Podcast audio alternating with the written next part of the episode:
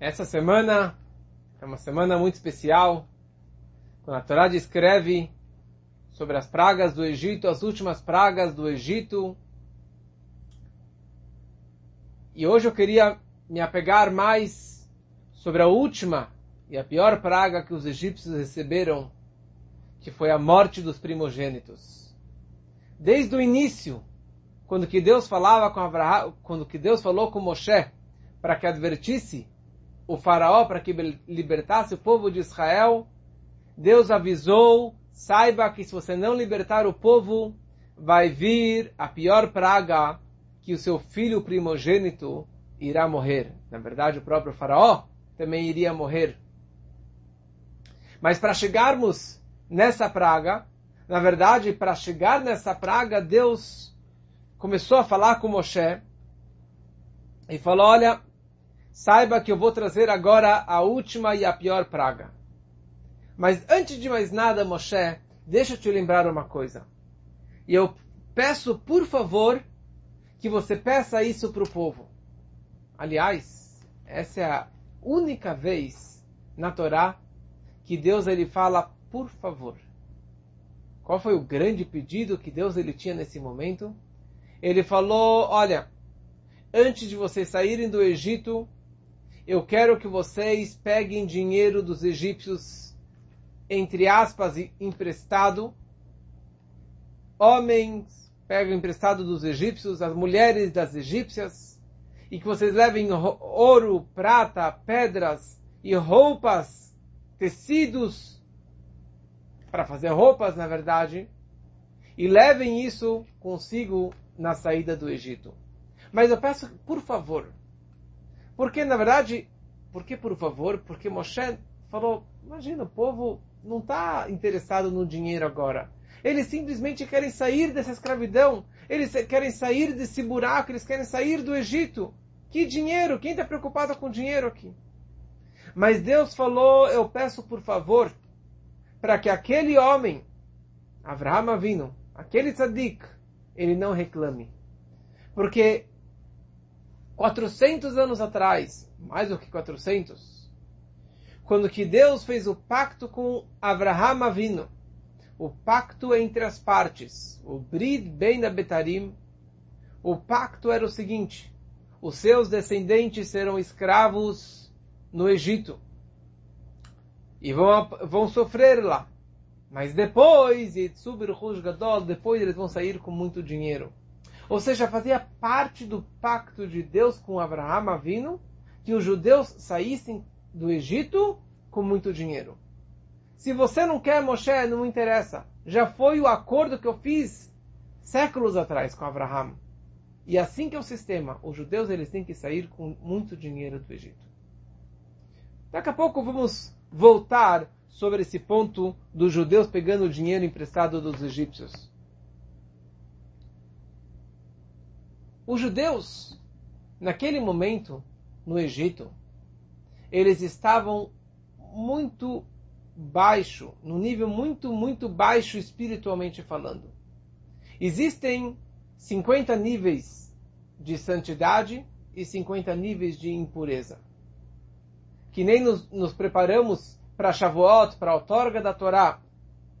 Nós contamos 49 dias para recebermos a Torá no quinquagésimo dia, porque o homem só consegue atingir o, o 49 níveis de pureza, porque são sete vezes sete, nós temos sete forças emocionais, e o cúmulo, o máximo que nós conseguimos atingir é 7 vezes 7, 49. Assim também para baixo, para os níveis de impureza. Existem sete níveis de impureza vezes 7 que dão 49. E o quinquagésimo é o pior nível de impureza, que seria, na verdade, um precipício, seria um buraco sem, sem, sem fundo, sem, quer dizer, sem retorno. E os judeus eles estavam tão baixo, espiritualmente falando, sem méritos, sem roupas, como nós falamos na Gadá de Pesach, Ve'at Arum Ve'eriah, que você estava nu, sem roupas, sem méritos, sem mitzvot, que são chamados de roupagens. Os judeus estavam bem assimilados. Os judeus estavam mergulhados na idolatria do Egito também. E qual mérito que eles tinham para sair do Egito? Por isso que aqui, na verdade, Deus ele quis dar para o povo de Israel duas mitzvot. Dois grandes méritos, que com essas mitzvot eles pudessem realmente merecer a salvação do Egito. Porque eles não tinham grandes méritos maiores do que os egípcios. Então, a primeira mitzvah da Torá, que aqui aparece a primeira mitzvah, o primeiro preceito que a Torá passa para o povo de Israel no Egito, é a mitzvah de contar os meses, de consagrar o novilúnio. Ou seja, Deus falou para Moshe, vocês devem começar a contagem dos meses a partir deste Rosh Chodesh, deste mês de, de, de Nissan. E Moshe falou, mas como assim? A partir de que momento com a lua nova? Quando que é a lua nova? E por isso que Deus falou, a Chodesh Hazé, este mês, e Deus apontou para Moshe, olha, tá vendo aqui a, a nova lua? Quando você ver novamente no mês seguinte para sempre, você vai falar, hoje é Rosh Chodesh. Hoje é o mês. Interessante. Nós não contamos semanas. Ou seja, o Shabat, que sempre é o sábado, há 5.781 anos, independe do nosso trabalho. O Shabat Mikat Shavekaima. O Shabat ele é Kadosh, ele é santo, sagrado por si só, independente do meu trabalho, da minha consagração. Deus consagrou o Shabat. Nessa paraxá, Deus fala a Chodesh, a consagração do novo mês, da nova lua, dos meses. Isso depende do homem, depende de Moshe e depende do tribunal rabínico que assim sempre foi que quem consagrava o novilúnio, porque tem meses no nosso calendário lunar que tem 29 dias e tem meses que tem 30 dias.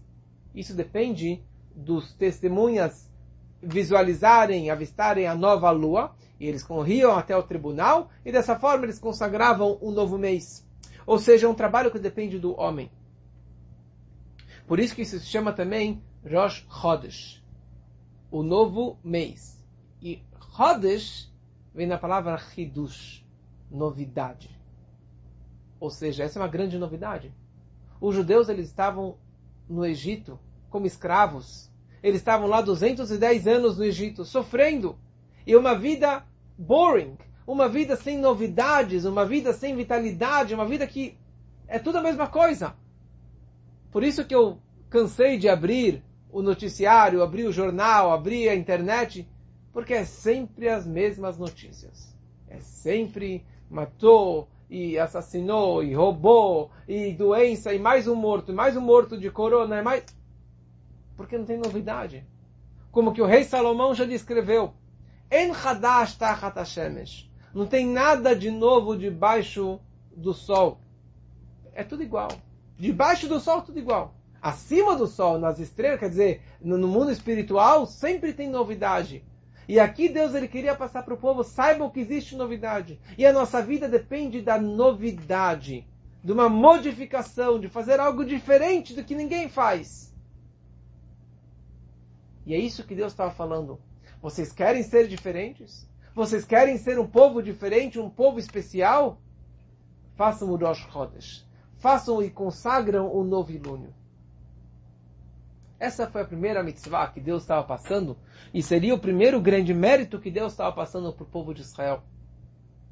E Deus ele fala no décimo de dia desse mês, vocês devem pegar um cordeiro. Cada família vai pegar um carneirinho para dentro de casa, amarrar na cabeceira de casa e no décimo quarto dia do mês, dia 14 de Nissan, à tarde, vocês vão abater esse cordeiro, que será o cordeiro pascal, o Corban Pesach, e daí surge o nome Pesach, e porque na noite do dia 14, ou seja, no dia 15 de Nissan, vocês em casa irão comer esse churrasquinho gostoso, delicioso do, de, de cordeiro, o cordeiro pascal.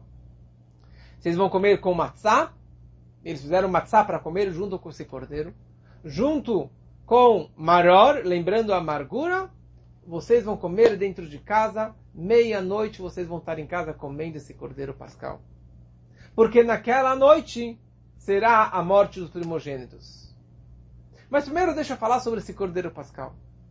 Já falamos muitas vezes que no Egito o cordeiro era idolatrado. O carneiro era a idolatria, a grande idolatria do Egito. E aqui Deus ordenou que os judeus pegassem 600 mil cordeiros aproximadamente, porque tinham lá 600 mil famílias. E cada um vai deixar na cabeceira da cama, por quatro dias amarrado, o carneirinho dentro do quarto. E depois, na rua, na frente de todos os egípcios idólatras que idolatravam esse cordeiro, eles vão abater o cordeiro, vão fazer um churrasco e vão comer naquela noite essa comida deliciosa. Olha só a coragem que os judeus tinham aqui. É que nem você ir na Paulista, meio-dia, no meio de um dia de trabalho, e pegar lá uma, fazer uma fogueira de estátuas e crucifixos e botar fogo. Você vai ser trucidado, você vai ter apedrejado. Imagina a coragem para você fazer uma coisa dessa. E foi isso que os judeus eles fizeram naquele momento. Eles pegaram o cordeiro, que era a grande idolatria do Egito, fizeram fogueira, fogueira, quer dizer, comeram este cordeiro com cara e coragem. E isso foi o segundo, o segundo grande mérito que os judeus eles tiveram no Egito, de encarar os egípcios e matar a idolatria do Egito para fazer a vontade de Deus, para fazer a vontade de Hashem. E com esses dois méritos foi o que trouxe eles para eles realmente essa grande redenção e a saída do Egito na manhã seguinte. Muito bom. Então aqui, na verdade, Deus ele avisou que quando, quando fosse meia-noite, exatamente meia-noite, Deus, Ani Betor Mitzrayim. Eu, Deus, irei sair ou entrar dentro do Egito eu vou matar todo o primogênito egípcio. Primeira coisa, essa primeira palavra, Bachatzi Laila, Bachatzi Laila quer dizer na meia-noite. Quando Deus falou para Moshe, Deus ele falou, olha, eu vou sair no Egito para matar os primogênitos exatamente meia-noite, 00000000. Imagina, 3.300 anos não existia relógio. E a exatidão do relógio muito menos. Eu estou aqui com três relógios, com diferença de um, dois minutos entre cada relógio. Apesar que são dois celulares, estamos aqui com a diferença. Imagina no Egito para que ninguém viesse cobrar depois de Moshe e falasse: Olha, você é um mentiroso, você falou meia-noite exatamente e foi um minuto atrasado, para frente ou para trás. Então, quando Moshe avisou o Faraó, ele falou: aproximadamente meia-noite. Porque depois não venha me cobrar, ó, oh, você falou e você mentiu, então eu não vou libertar o povo. É interessante, existe meia-noite? Quando que é a meia-noite? É quando você fala, ó, eu quero comer a metade da maçã. Qual que é a metade da maçã? Não tem metade. Você divide, se dividir a maçã, partiu a maçã em dois, você tem a primeira metade e a segunda metade.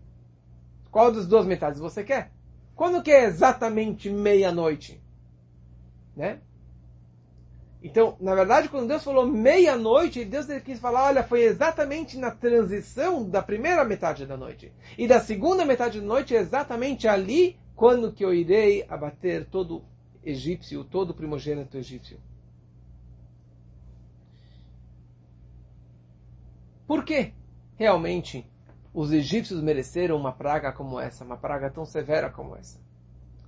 Quando que o faraó, lá no começo, no primeiro encontro com Moshe e com Aharon. Ele ficou furioso com Moshe e com Aharon, que queriam libertar o povo, para que eles parassem de trabalhar. Falou, vocês, estão, vocês são vagabundos, vocês são preguiçosos, vocês não querem trabalhar. Então sabe o que? Agora vocês vão trabalhar mais ainda.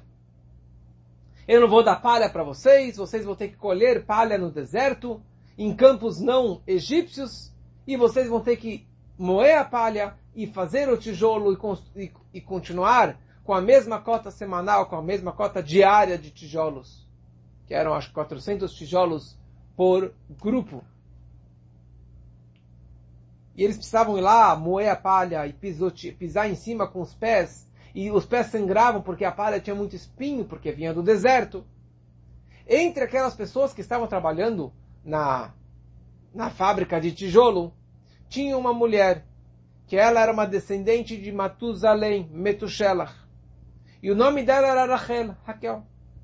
E ela estava grávida.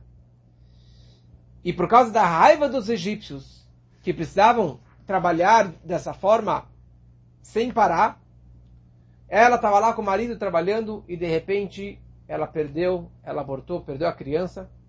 E os egípcios pegaram o bebê e misturaram lá na, na fábrica, ou no, no, na, na, mistura de, de palha ou, de, ou de, de cimento.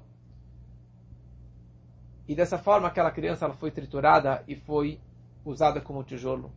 Naquele momento, o anjo Gabriel, ele desceu e ele pegou esse tijolo com aquele bebê e ele levou perante o trono celestial. Ele falou: Ribonoshelolam, Senhor do universo, olha o que estão fazendo com os seus filhos, com as suas crianças.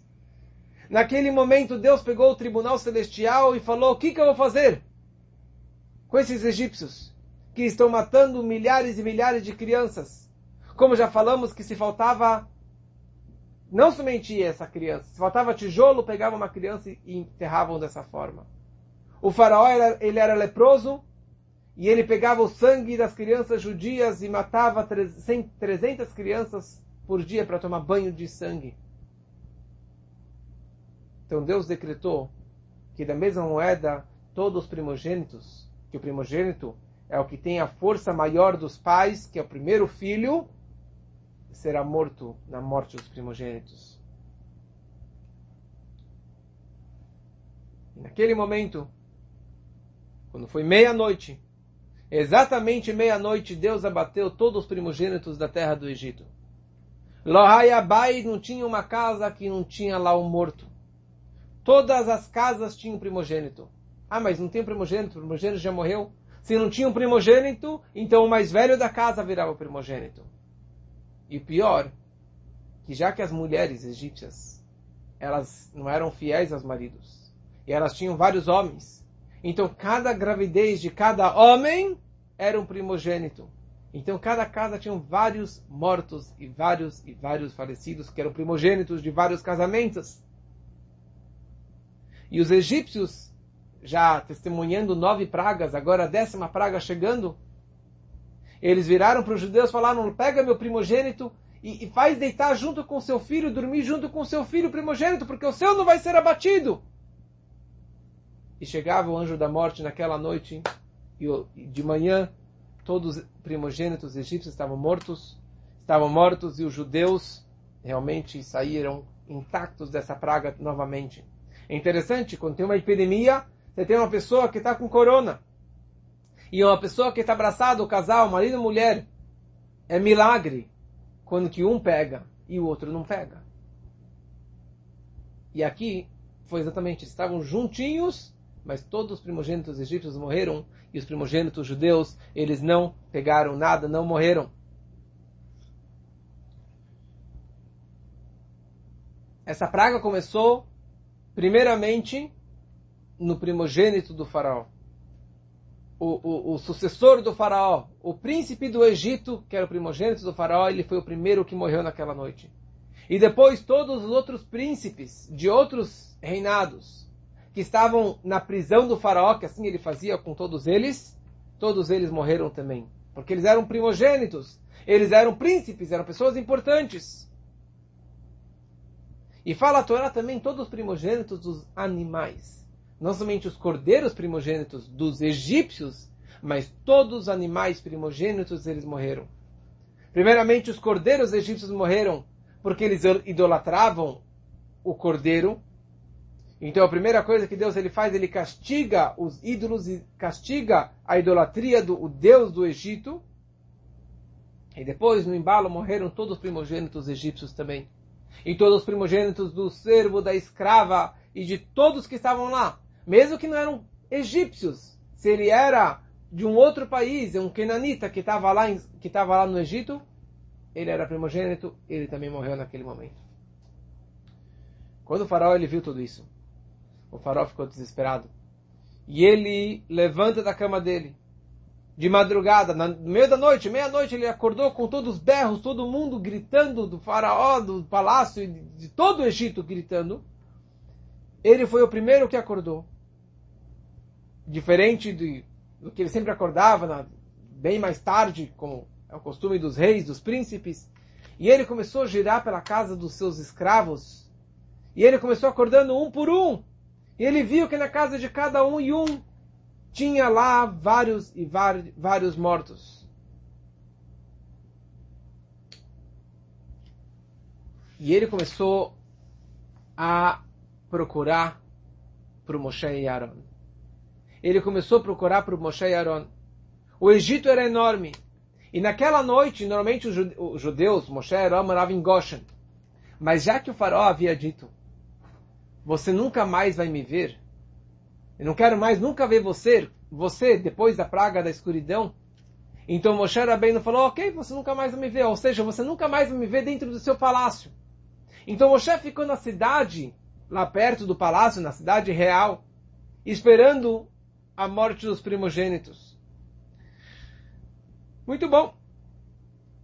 O faraó, ele sai e ele começa a procurar pela cidade onde na cidade dos judeus, onde os judeus estavam lá, ele perguntou, onde que está Moshe e Aaron? Onde que está Moshe e Aaron?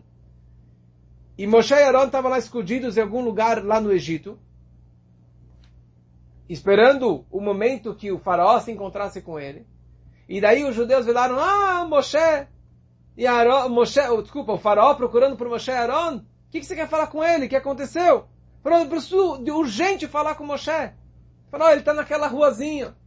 E daí, só para zoar do faraó.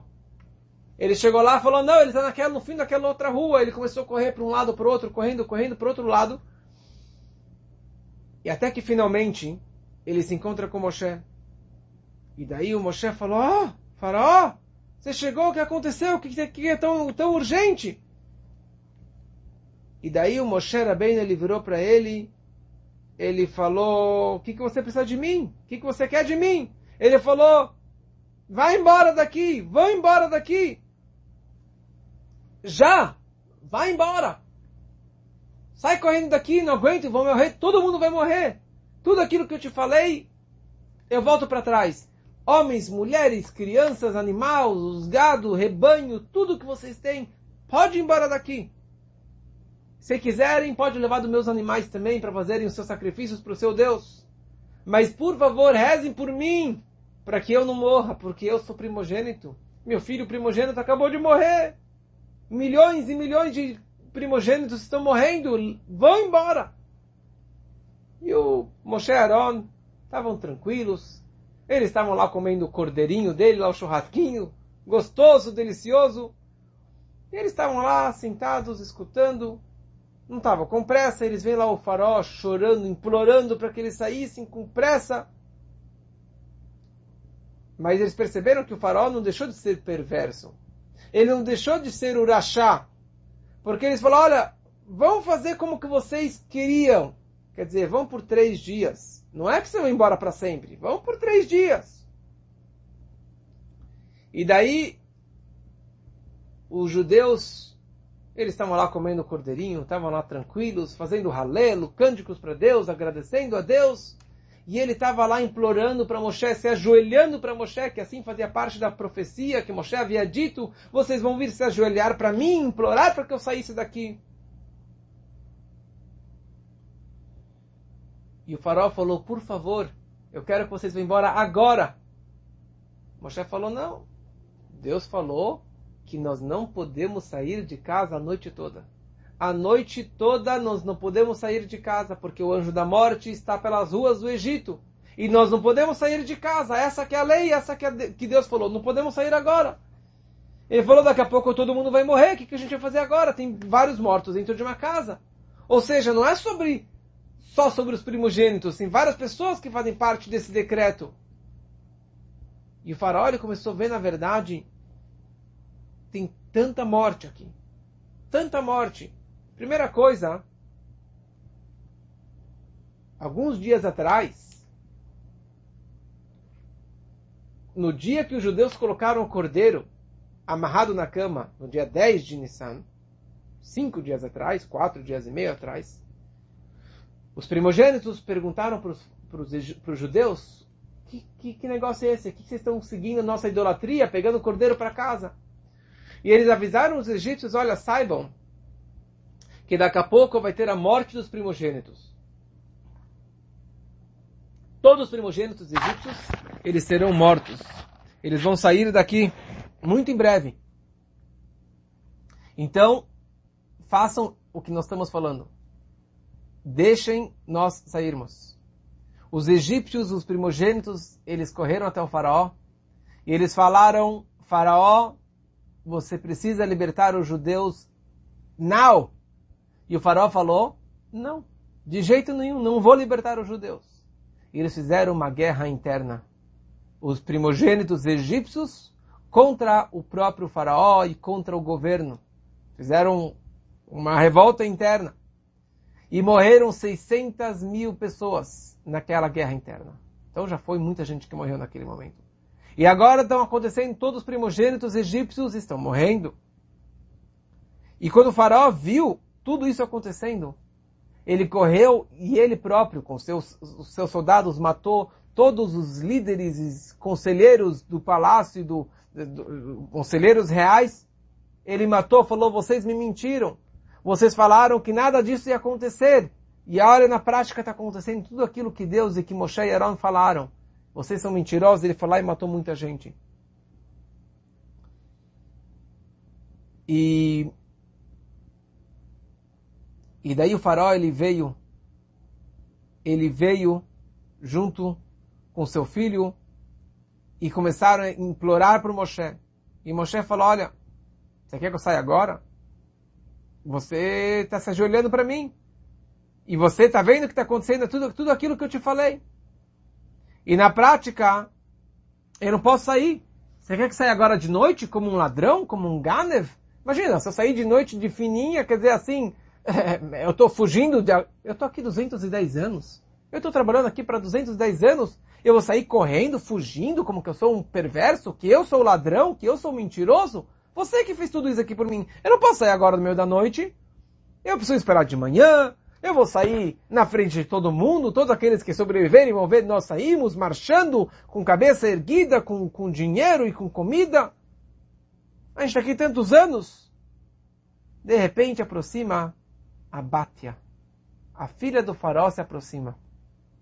Aquela que salvou Moshe na Tevá, na, na, na cestinha.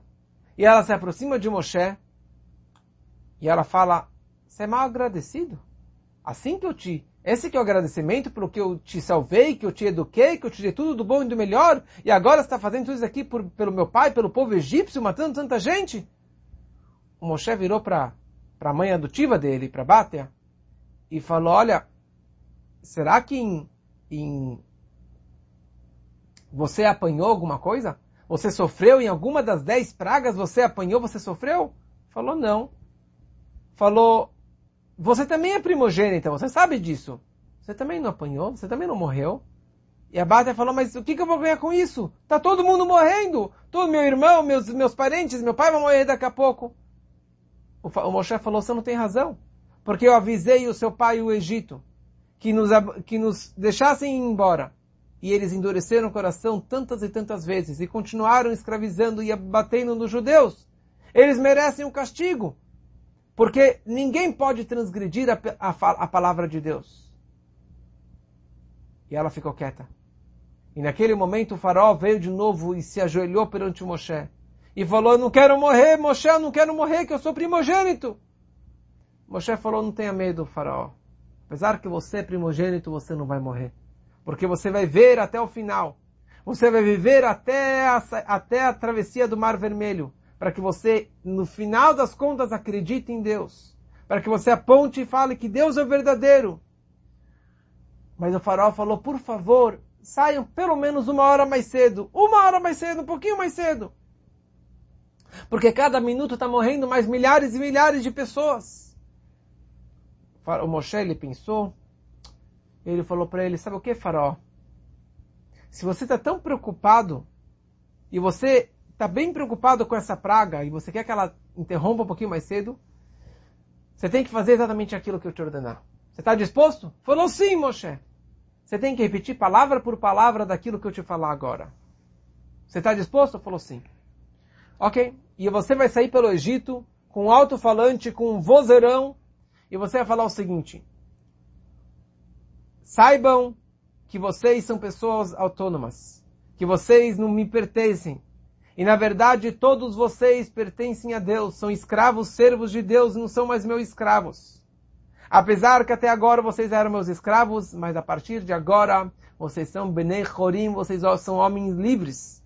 E eu não tenho mais nenhum domínio sobre vocês, nem sobre os mais velhos, nem sobre os mais jovens, homens e mulheres, ninguém. Porque vocês são servos e escravos de Deus. E daí o ele se levantou e começou a correr e falar isso aqui em todo que lugar, anunciando essa frase. E os, e os egípcios começaram a apressar os judeus para que saíssem o mais breve do Egito. E os judeus falaram, bom, a gente precisa de um pé, precisamos de comida para sair para o deserto. Então eles pegaram massa e começaram a colocar no forno. E os egípcios começaram a apressar, a agilizar os judeus para que saíssem. Então não dava tempo. E eles começaram a pegar então só a massa não fermentada. Que daí que surgiu a matzá. Apesar que eles já comeram matzá na noite anterior, que foram feitos como matzot, agora essa matzá foi por falta de tempo, porque os egípcios nos agilizaram, nos apressaram para que nós saíssemos do Egito. E daí eles pegaram essas matzot, eles pegaram a matzá que sobrou de ontem à noite, o maror que sobrou de ontem à noite, colocaram no saquinho e colocaram no ombro e começaram a marchar. Ou seja, apesar que eles tinham muitos e muitos animais, poderiam colocar em cima do animal, mas eles faziam questão de colocar no, no, no ombro. Porque isso, na verdade, era matzá era a mitzvah, o mérito que eles tinham para sair do Egito. Eles tinham honra, o prazer de carregar as, as matzot nos ombros, demonstrando a vontade de Deus. E aqui os egípcios eles estavam atrapalhados por mais três dias, enterrando todos os milhares e milhares de falecidos, de mortos dos primogênitos. E naquele momento, Moshe virou para o povo e falou, olha, vocês não podem sair agora. Vocês precisam fazer mais uma coisa. Eu tenho algo para fazer e vocês têm algo para fazer agora. Vocês precisam recolher dinheiro dos egípcios. Deus ordenou para que vocês pegassem dinheiro emprestado, ouro, prata e tecidos e roupas dos egípcios. Porque isso veio Deus de Abraham Avino. E essa é a sua obrigação agora. E Hashem ele deu a graça, ou seja, que, que os egípcios dessem o dinheiro com bom grado para os judeus para que eles levassem esse dinheiro. Então homens e mulheres foram lá emprestar esse dinheiro dos egípcios. E o berro, na verdade, era enorme. Chegava em cada casa, estava lá enterrando alguém dentro de casa. Tinha alguém morrendo, alguém morto. E era, era desesperador. E não era um momento bom para você pedir dinheiro emprestado para os egípcios. E, e, não era, os judeus se sentiram mal, mas eles fizeram porque Deus ordenou. Eles foram lá e fizeram isso aqui porque Deus, eles, Deus ele quis. E daí os judeus eles foram lá e e falaram, vocês podem me emprestar um dinheirinho? Falou, vai, pega o dinheiro, vai embora daqui. Falou, mas Olha, eu tenho só uma pepita de ouro, só tenho só esses colares de ouro, de, de, de diamante. Falou, olha, na verdade eu sei que você tem mais naquele baú, e naquela gaveta, e dentro da parede. Opa, da onde você sabe isso? Mês passado, quando foi a praga da escuridão, para vocês era uma escuridão opaca. Vocês não conseguiam enxergar nada, mas para nós não era escuridão. E mais ainda, Deus ele fez uma luz é, é, ultravioleta, uma luz que pode enxergar dentro da parede, dentro dos armários, porque os egípcios guardavam o, o ouro dentro da parede, dentro do tijolo. E os judeus entraram na casa dos egípcios, na praga da escuridão, e viram todo o ouro e prata e dinheiro que eles tinham guardado. E eles anotaram numa caderneta, mas não tocaram em nada. Agora, eles sabiam exatamente quanto dinheiro que cada egípcio ele tinha. E ele falou, você tem mais aqui, mais ali, na parede, na gaveta, debaixo do, do, do chão, você tem, debaixo da cama, você tem esse ouro. E os egípcios perceberam, falaram, olha, se eles quisessem ter roubado na praga da escuridão, eles poderiam ter levado tudo, nós nem iríamos perceber. Eles foram honestos. Então sabe o que? Vamos dar para ele. E sabe o que? Você, quer, você me pediu um, eu te dou dois. Mas vai embora daqui, eu não quero morrer, já morreu um, já morreu dois, eu não quero morrer mais. E eles implorando para que os judeus eles realmente fossem embora. E levassem todo aquele dinheiro do Egito. Sabe algo interessante? Que muitos devem questionar. Né? Por que todo esse dinheiro? Né? Ou será que não é roubo? Enganando os egípcios? Quando foi na época de Alexandre o Grande, Alexander Mugdan, quando foi Alexandre Grande do Egito, o povo egípcio virou para ele e falou, olha, está escrito que os judeus levaram todo o dinheiro do Egito, por isso que nós somos tão pobres. Então sabe o que? Vamos cobrar dos judeus para que devolvam o dinheiro que eles levaram do Egito na saída do Egito. E eles vieram e acusaram os judeus para que devolvessem todo aquele dinheiro. Os judeus ficaram encucados, ficaram desesperados. E um judeu virou para ele e falou, eu tenho uma resposta, eu vou resolver a situação. Ele se chamava Gevia ben Passissa. E ele pediu permissão dos sábios, ele foi em direção até Alexander, até Alexandre o Grande, e ele falou, olha, da onde você sabe que os judeus levaram o dinheiro do Egito? Assim consta na sua Torá que os judeus esvaziaram, levaram todo o dinheiro do Egito. Aham. Muito bom. O que, que consta na Torá? Que os judeus ficaram quantos anos no, no Egito? 430 anos. Fazendo o quê? Apesar que não ficaram 430 anos, mas o que consta na Torá é que eles ficaram 430 anos. Então vamos fazer um cálculo? Os judeus eram egípcios, eram, eram escravos, não é? A Torá consta que eles eram escravos, correto? Sim. Então, vamos fazer um cálculo bem baixo. 600 mil homens, trabalho escravo, por 430 anos, ou que seja por 210 anos. Faça o cálculo. Uma moeda mínima, um pagamento pelo trabalho diário. Vamos fazer o cálculo. Fizeram um cálculo e não pagou o dinheiro que os judeus levaram embora. Não pagou nem 100 anos de trabalho.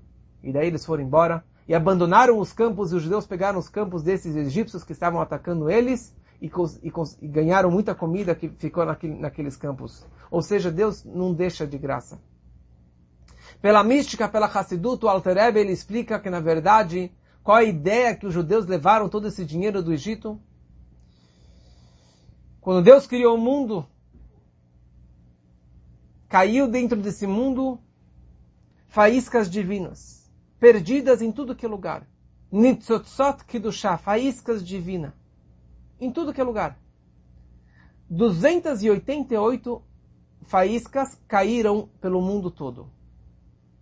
Dessas 288, Erevrav, 202 caíram no Egito. Ok? Onde que se encontram essas faíscas divinas? não está dentro do Tfilim, da Mezuzá e do Sidur. Essas faíscas divinas, elas caíram de um mundo muito espiritual, muito elevado, que era o mundo de Torro, e caiu no mundo muito baixo, no mundo nosso, nos níveis espirituais mais baixos, ou, dentro, ou seja, dentro das impurezas, ou das cascas que encobrem a santidade. E por isso que os judeus ficaram exatamente estes anos e estes dias e estas horas e naquele momento que era para sair, eles saíram correndo. Não porque o faraó e os egípcios expulsaram ele, mas porque eles terminaram a sua missão no Egito. Eles terminaram o trabalho de elevar as faíscas divinas que tinham lá dentro do Egito. Eles tinham uma missão espiritual lá dentro. E essas faíscas se encontram em tudo. Na comida, no dia a dia, no trabalho e também dentro do dinheiro. Porque se você pega o dinheiro, o ouro, prata, pedras e usa isso aqui para Kedushá, para a santidade, para usar para algo sagrado, Então você está elevando e transformando e revelando essa faísca divina que estava perdida dentro daquela impureza ou daquele dinheiro. E por isso que quando que Deus anunciou para Abraham no pacto que os judeus levariam tudo do Egito, eles levariam também o dinheiro do Egito, porque dentro daquele dinheiro tinha muitas faíscas divinas que eles estavam elevando e transformando. E esse era o propósito de levar o dinheiro do Egito. Porque eles levaram todas as faíscas divinas que estavam lá. Por isso que a Torá proíbe que nós voltássemos para o Egito. E nós estamos aqui agora, até agora, elevando as 86 faíscas restantes dessas faíscas divinas perdidas pelo mundo.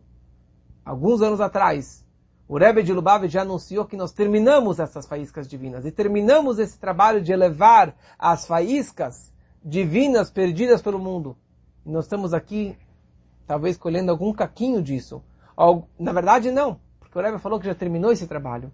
E por isso que o Rebbe perguntou, eu não sei por que nós estamos ainda no Galut, por que nós estamos aqui no exílio, se nós já terminamos esse trabalho de elevar as faíscas divinas. Tem muito mais para falar sobre isso, mas só queria concluir com mais uma coisa bonita, que diz o seguinte: um versículo consta que quando foi a morte dos primogênitos, Deus ele falou: "Ve'avarti be'eretz Mitzrayim". Eu vou passar pela terra do Egito para abater todos os, os primogênitos. E quando que Deus ele fala, eu vou salvar os judeus nessa praga, e os judeus, mesmo os primogênitos, não serão abatidos nessa praga, Está escrito Ani Yotze, eu vou sair, eu vou entrar no Egito.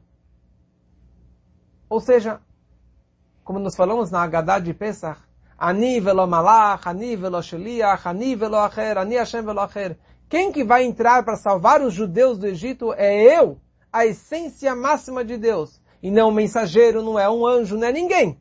Eu. Eu que vou tirar os judeus do Egito.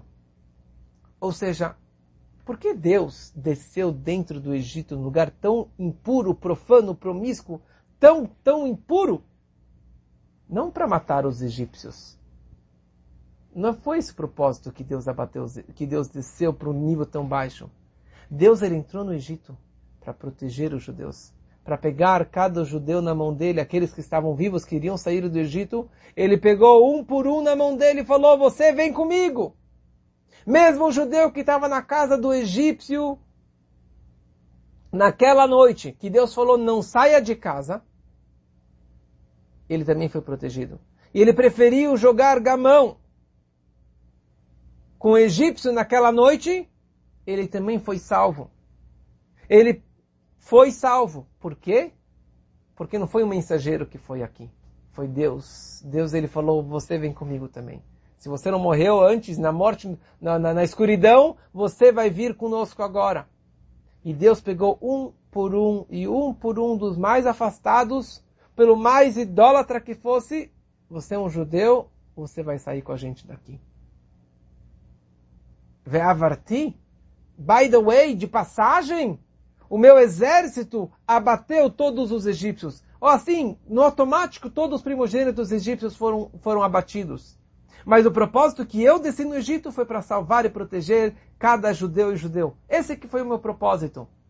E assim também será nessa redenção que nós precisamos aproximar todo e qualquer judeu. Esse é o nosso propósito. Por mais afastado, por mais longe que ele esteja, nós precisamos aproximá-lo, porque ele vai junto conosco para a vinda do Mashiach, para a redenção que seja muito